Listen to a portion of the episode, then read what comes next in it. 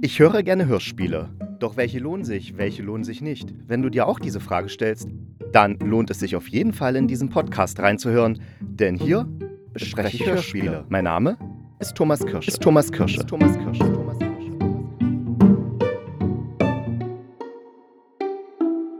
Ich muss leider alle enttäuschen, die jetzt gedacht haben, oh, jetzt kommt eine Besprechung von Das war morgen, also diesem Science-Fiction-Hörspiel-Podcast der ARD-Audiothek. Diese Besprechung habe ich noch nicht geschafft, aus dem einfachen Grund, weil ich die Woche zwei Tage Hörspielworkshop in Freital hatte, das ist bei Dresden. Und das ist dann doch schon immer sehr fordernd, die zwei Tage, weil eigentlich machen wir das immer an drei Tagen, diesen Hörspielworkshop, also immer zwei dritte Klassen werden da, nehmen da eben ihre Hörspiele auf, wo ich vorher die Manuskripte erstellt habe, auf Basis des Wunsches der Klasse.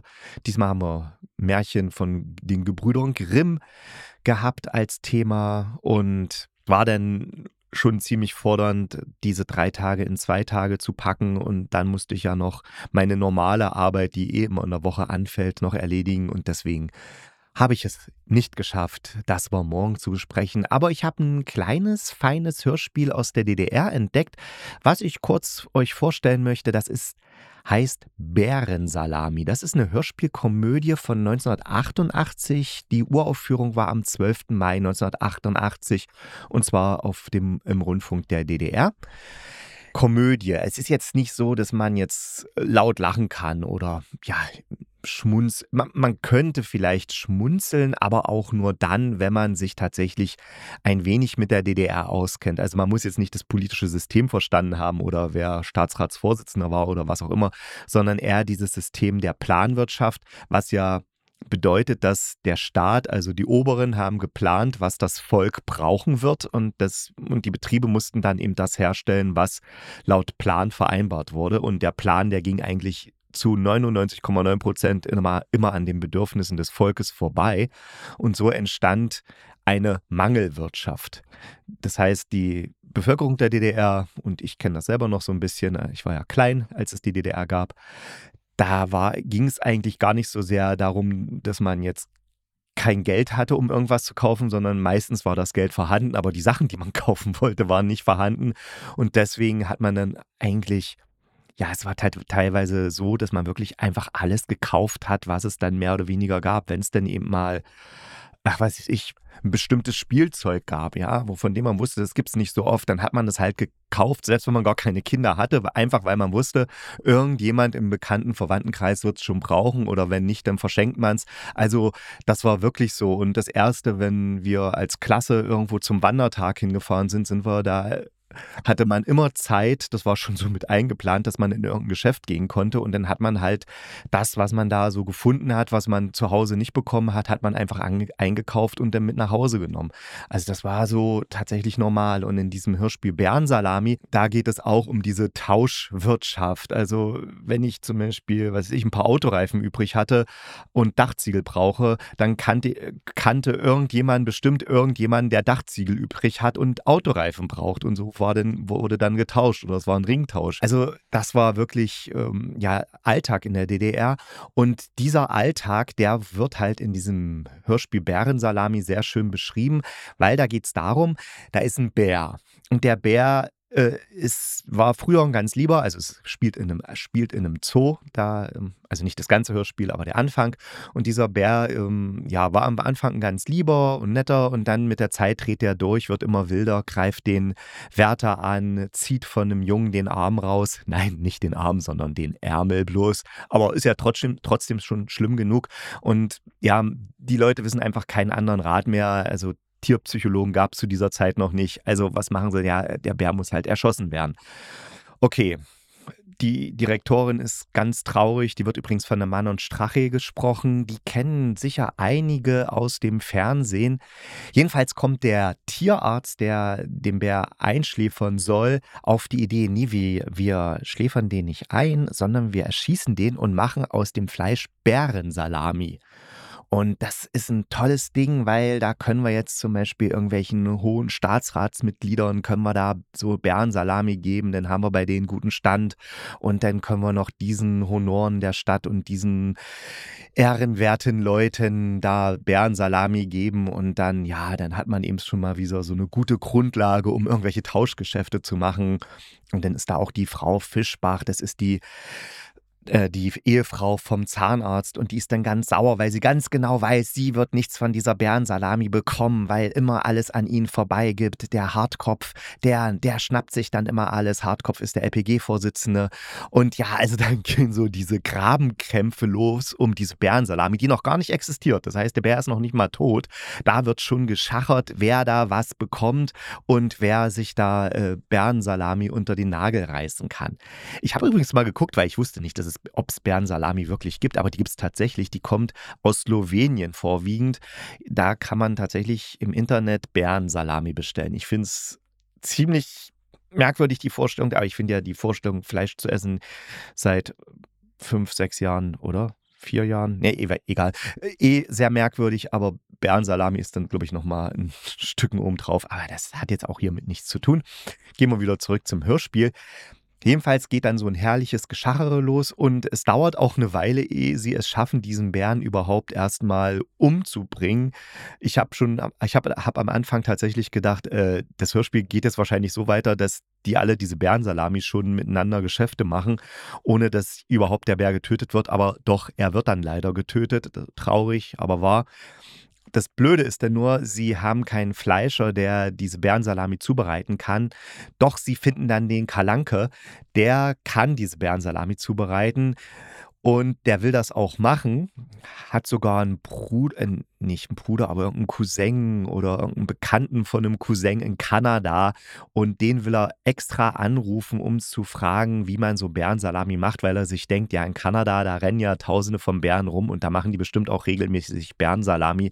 Da weiß man dann sowas. Und da soll es dann eben ein Ferngespräch mit Kanada geben. Das ist dann sowieso immer lustig, wenn man dann so das Wort hört, Ferngespräch. Und dann denkt man, ja, stimmt. 1988 war eben ein Gespräch mit Kanada aus der DDR raus. Das war, das war ein richtiges Ding. Das war wie eine Flugreise dahin. Also es war auch wahnsinnig teuer und alles. Also das sind dann schon so immer, wenn man sich dann vergegenwärtigt, ja, okay, damals, als du Kind warst, da war, da musste man jedes Telefonat einzeln bezahlen. In deiner ersten WG hat man noch so, so diese Abrechnungsbögen gehabt, diese Einzelverbindungsnachweise und dann saß man eben abends zusammen in der Küche und hat geguckt, wer da wen angerufen hat, um dann nachher die 3 Mark 23 da zusammenzurechnen, damit dann jeder eben seinen gerechten Anteil am Telefon, am, an der Telefonrechnung bezahlen kann und sowas. Kann man sich heute, kann man, glaube ich, einen Jugendlichen von heute überhaupt nicht mehr vermitteln. Oh Gott, jetzt klinge ich wie ein alter Mann. Oh Mann. Naja, aber es, es war halt so. Gut, jedenfalls der Fleischer dessen Frau ist sauer, dass er jetzt diese Bärensalami machen will, weil er hat nie Zeit für sie. Er arbeitet immer nur und sie arbeitet im Geschäft mit. Und dann hat er nicht mal Lust, sich um ihre Mutter zu kümmern, die einen Job braucht. Also nicht, die braucht einen Job, aber die muss da halt, ja, irgendwie braucht die einen Job. Ich weiß nicht mehr, also in der DDR war man ja eigentlich nie arbeitslos. Ich weiß nicht, wie das zusammenhängt. Auf jeden Fall war so ausgemacht zwischen ihm und seiner Freundin, also zwischen dem Fleischer und seiner Freundin, dass, dass sie ihre Mutter zu dem Fleischer mit in den Laden holen kann. Und er will das dann aber nicht, will sich, will sich da eben um die Bärensalami kümmern und, und die Frau und die Freundin dreht dann halt durch und sagt, sie löst jetzt diese Verlobung und geht in den Konsum, der ihr eine Stelle angeboten hat. Und da kann sie auch ihre Mutter mitnehmen oder so und ist weg. Und demfalls besäuft sich dann der Fleischer und vergisst, die Bärensalami zu machen. Und nicht nur das, er vergisst auch das Fleisch zu kühlen. Das heißt, das ganze Fleisch wird schlecht. Und dann kommen der Tierarzt und die Zoodirektorin und wollen dann eben diese Bärensalami abholen, weil weil das ganze Dorf wartet schon darauf oder Kleinstadt wartet schon darauf, weil der LPG-Vorsitzende hat auch Geburtstag und der will dann die Bärensalami allen präsentieren. Und ja, das Fleisch ist schlecht, man kann da keine Salami mehr draus machen. Sie vergraben dann das Fleisch im Wald und da kommt dann unglücklicherweise äh, jemand vom Zoo vorbei. Ich glaube, der. Ich, wer, wer hieß denn? Wie hieß denn der Typ? Der Schulz, glaube ich, heißt der. Ja, der Tierpfleger und der kommt eben vorbei mit seinem Pferdekarren und dann entschließt man sich kurzerhand, okay, wir nehmen den seinem Pferd und machen daraus die Bärensalami. Es darf aber keiner wissen, dass es kein Bär ist, sondern eben Pferdesalami. Oh, es ist wirklich grausam, was die Leute alles so fressen. Das ist fast schon lustiger als das Hörspiel. Ja, dann wird jedenfalls aus dem Pferd die Salami gemacht. Es darf natürlich niemand wissen, dass es Pferd ist. Und der Fleischer will aber weiter Pferdesalami machen, weil die eben so gut weggeht. Aber er darf es nicht, weil ja niemand wissen kann, dass es äh, Pferdesalami ist und keine Bärensalami und bla bla bla. Es war jetzt ein bisschen durcheinander, sorry. Auf jeden Fall, am Ende wird dann dem Fleischer dieses Rezept für die, Bärensa äh, für die Bärensalami, die in Wirklichkeit ja Pferdesalami ist, weggenommen. Und dann ist auch Schluss. Und der blöde LPG-Vorsitzende, der Hartkopf, ne, das ist, sagen wir mal, so der das Arschloch des, des Hörspiels, der hat sich das Bärenfell unter den Nagel gerissen und hat es so schön machen lassen in Leipzig, hat es extra nach Leipzig geschickt und macht sich dann da gemütlich mit seiner Frau drauf und am Ende erfahren wir dann aber auch, dass er dafür dran gekriegt wird, dass er sich da heimlich Volkseigentum unter den Nagel gerissen hat. Ja, ja, so, war, so können wir es ja nicht machen. Und ja, das ist dann das Ende. Von der Machart her ist es sehr schön, dieses Hörspiel, weil wir haben so einen Erzähler, das ist der Walter Niklaus. Den können sicher einige von euch kennen als Sprecher, weil der hat eine ganz bekannte Sprache. Sprecherstimme. Also der hatte eben so eine schöne, raue, angenehme Stimme. Und wer diese sehr, sehr gut gemachte DDR-Serie Sachsens Glanz und Preußens Gloria kennt. Auch schon ziemlich alt, von 1987, aber die läuft jetzt auch noch ab und zu im Fernsehen und ich kann mich erinnern, die lief, glaube ich, sogar damals im Westfernsehen, einfach weil die sehr historisch akkurat war und auch einfach gut gemacht war. Und da hat er eben immer diesen Sprecher gemacht. Und wenn man diese Stimme hört, dann hat man sofort so ein, zumindest Leute, die sich mit DDR Fernsehen, Radio auskennen, hat man sofort so ein Flashback, weil die Stimme kennt man einfach.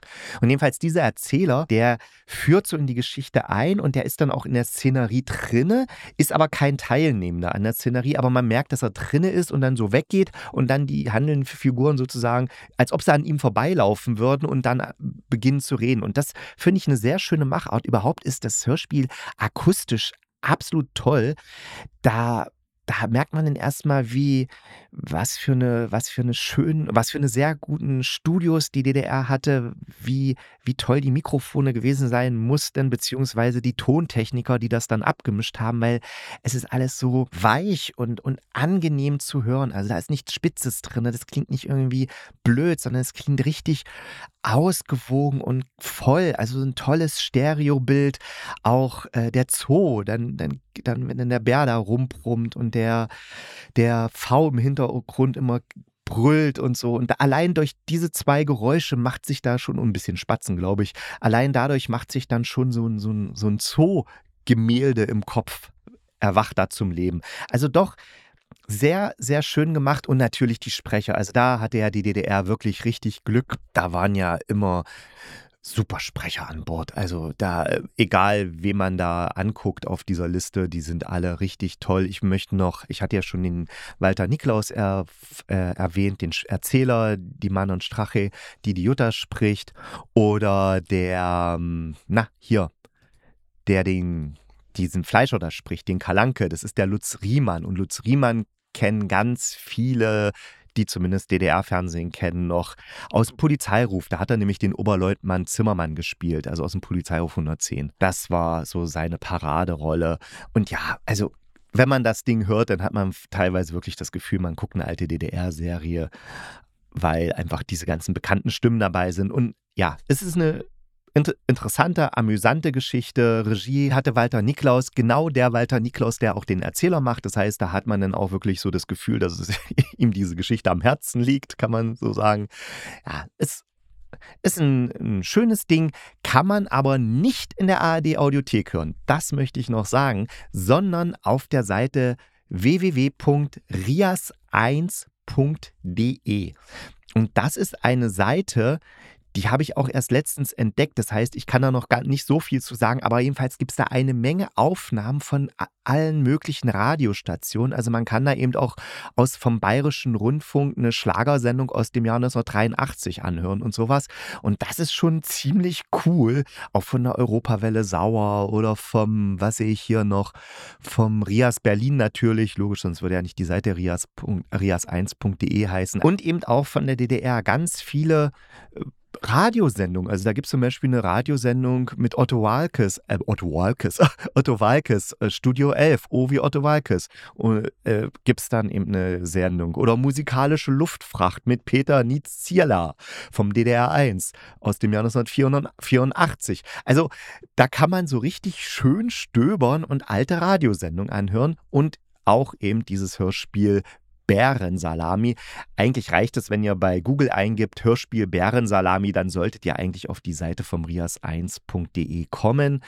Und dann gibt es auch noch eine Hörspiel, zwei Folgen aus der Hörspielreihe Waldstraße Nummer 7. Soweit ich weiß, muss das eine sehr erfolgreiche Hörspielreihe in der DDR gewesen sein. Waldstraße Nummer 7 war wie so eine Art Soap, wo dann immer irgendwas passiert ist. Mir kommt sie nicht bekannt vor. Ich kenne nur bei Neumanns dreimal Klingeln. Das äh, war auch eine DDR-Hörspielreihe, die dann nachher sogar zu einer Fernsehserie wurde. Aber dieses Waldstraße Nummer 7 sagte mir nichts.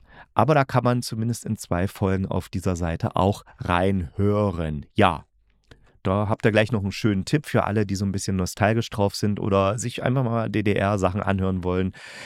Diese Seite sei empfohlen.